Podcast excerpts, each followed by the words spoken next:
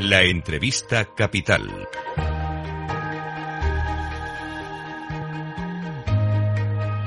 Luis Vicente Muñoz. Tropezón en el comienzo del año, recogida de beneficios o rotación del dinero. Así hemos comenzado el año 2024 en Wall Street con una caída importante del Nasdaq, de la tecnología, incluidos los siete magníficos, o uno de ellos. Apple. En directo en Capital Radio saludamos a Juan Ignacio Crespo, analista financiero. ¿Cómo estás, Juan Ignacio? Muy buenos días. ¿Qué tal? Buenos días y feliz año. Feliz año igualmente para ti. Lo de anoche con la tecnología nos manda algún mensaje de algún tipo. ¿Qué lectura harías, Juan Ignacio? Bueno, un día, pues no, igual que una golondrina no hace verano, pues se pueden sacar pocas conclusiones, ¿no? Alguna interesante, primero este año, aunque yo creo que van a seguir en trayectoria alcista, pero van a, pegarse un par de sustos, uno importante y otro muy importante. El muy importante yo lo estaba fijando para el mes de febrero marzo, pero igual con este arranque pues lo tenemos antes, ¿no? Y el menos importante para ya para finales de agosto. Eh, pero ha habido cosas curiosas, por ejemplo, el gas natural, que es la materia prima la segunda materia prima con más pérdidas en el año 2023, ayer se situó en la cabeza de, las que más subieron, ¿no? Eh, bueno, son, son cosas curiosas y el terremoto en Japón parece que da malfario porque mm. eh, hubo un terremoto muy temprano en Japón y muy importante, el más importante es de ayer, ¿no?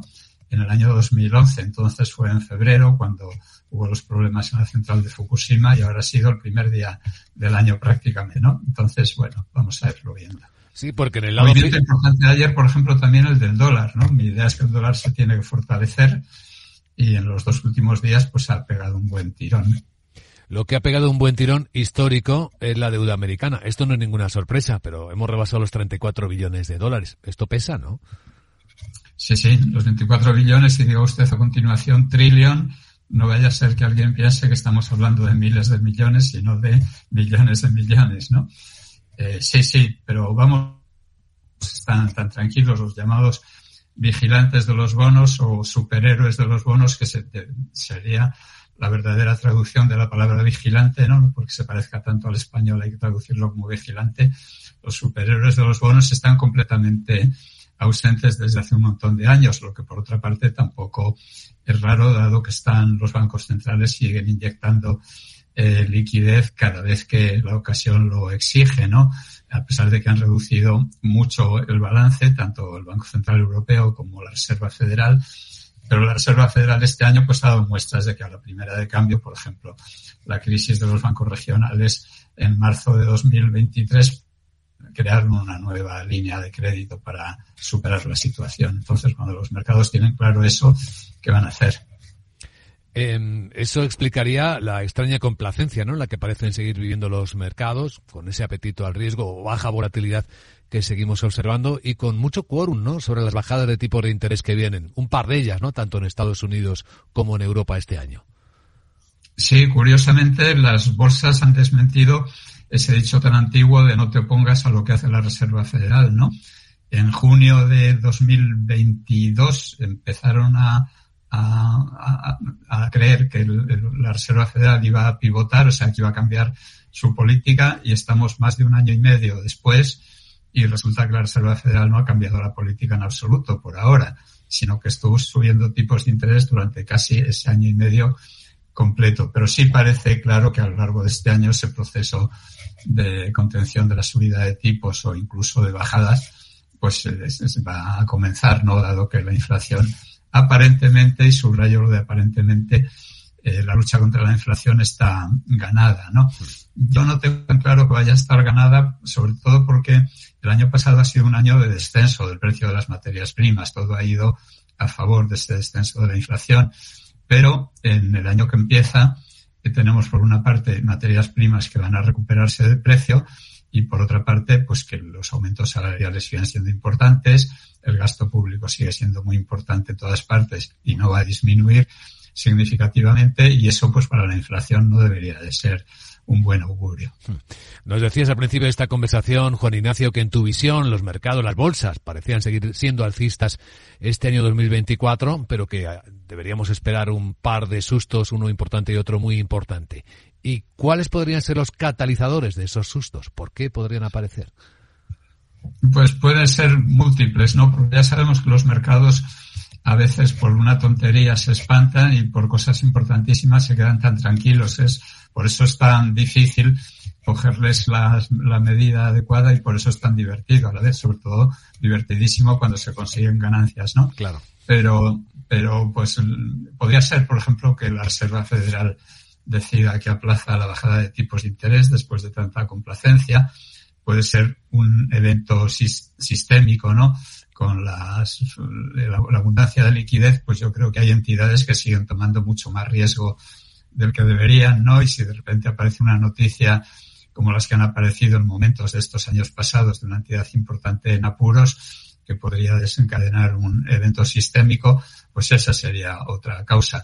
Pero ya digo, puede ser cualquier cosa. Puede ser que se generalizara la guerra en Oriente Medio, cosa que yo no creo desde el principio, desde el 7 de octubre, la fecha del ataque de Hamas a Israel. Yo he sostenido que los precios del petróleo iban a bajar y que el conflicto no se iba a generalizar. Pero bueno, aunque se tenga razón durante unos meses, pues puede estallar de repente ese conflicto, que no lo creo, pero bueno, hay mil, mil razones que pueden eh, provocar, un, incluso las que son aparentemente eh, menos importantes o anodinas pueden provocar un, eh, el que los mercados se desinflen. Hay muchos actores, como dice Naciones Unidas, en juego, y claro, hay muchas variables que pueden tener eh, un tipo de impacto u otro. Hablando del año 2024 y de cómo se presenta en Europa, en la Unión Europea, en términos de financiación, con la vuelta de las nuevas reglas fiscales y con el anuncio de que el Banco Central Europeo dejará de comprar bonos soberanos, apoyarlos a partir del año 2025, ¿cómo ves el año financieramente hablando? En Europa y en España en particular, Juan Ignacio. Pues cuando el Banco Central Europeo dice que a partir del 2025 me recuerda aquel dicho del hermano Lobo que alguna gente la de mayor edad recordará y que siempre terminaba diciendo el año, el año que viene si Dios quiere, ¿no? Entonces la, dejar la compra de bonos el Banco Central Europeo siempre tiene un el año que viene si Dios quiere porque parece que nunca se va a acabar. Eh, incluso hemos tenido un programa nuevo que era ese programa para, para estrechar los diferenciales dentro de la zona euro, ¿no? Lo que permite que, que, la deuda española esté en 93 o 94 puntos básicos ¿no? de, de prima de riesgo. Eh, ni me creo esos buenos propósitos del Banco Central Europeo, no me los creo del todo, ni me creo los buenos propósitos de la Comisión Europea de empezar a aplicar el rigor fiscal. Primero, lo más banal, porque hay elecciones europeas en, en este año 2024.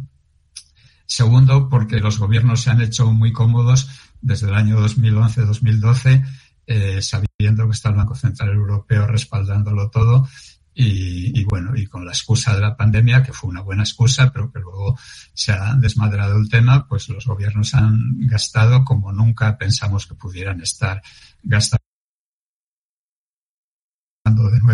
Y eso es la vida cómoda, la vida muelle para los gobiernos, para el Banco Central Europeo, y solo la inflación vino a despertarles un poco de ese sueño, pero si se controla la inflación en términos más o menos razonables, incluso no tan buenos como los que está pensando el mercado ahora mismo, pues los gobiernos y los bancos centrales van a seguir haciendo lo mismo, es decir, sujetándolo todo. Hmm.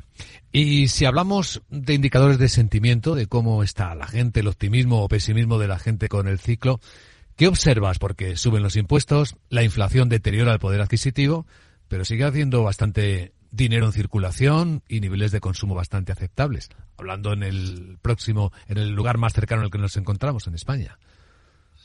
Claro, porque bueno, con subidas como las de las pensiones del año pasado, ¿no? O subidas incluso como las de este año, que son más flojas y subidas salariales tan importantes y con un gasto público tan, tan fuerte, ¿no? Y, y además eh, con incrementos de impuestos, en parte porque no se deflacta la, la, la tasa del IRPF, pues tenemos esta situación que parece, en la que parece que todo va bien en el mejor de los mundos, ¿no? ¿Cuándo despertaremos de este sueño? Pues sigo diciendo que, que el día que el Banco Central Europeo deje de apoyar la deuda española como lo está haciendo, pero que a la vez pues no creo que eso vaya a ser muy inminente, ¿no? De forma que tendría que ser pues algún evento sistémico de los que desencadenan o aceleran una recesión como ocurrió en el año 2008, aunque usted y yo sabíamos que el problema venía de 2007, pero donde estalló era, fue en 2008, ¿no? Y, eso ya empieza a complicarlo absolutamente todo, las deudas se vuelven impagables, etcétera. Pero hoy por hoy, mientras no haya ese evento o acontecimiento sistémico, algo que ponga un poco todo patas arriba, va a haber dinero de los bancos centrales, va a haber dinero, eh, gasto público por parte de los gobiernos, va a seguir habiendo aumentos salariales y eso va a compensar cualquier otro temor, incluso el temor a la inflación que, está disminuyendo. La visión de don Juan Ignacio Crespo, analista financiero. Gracias por compartirla hoy en Capital Radio y de nuevo feliz año nuevo, Juan Ignacio. Igualmente, gracias.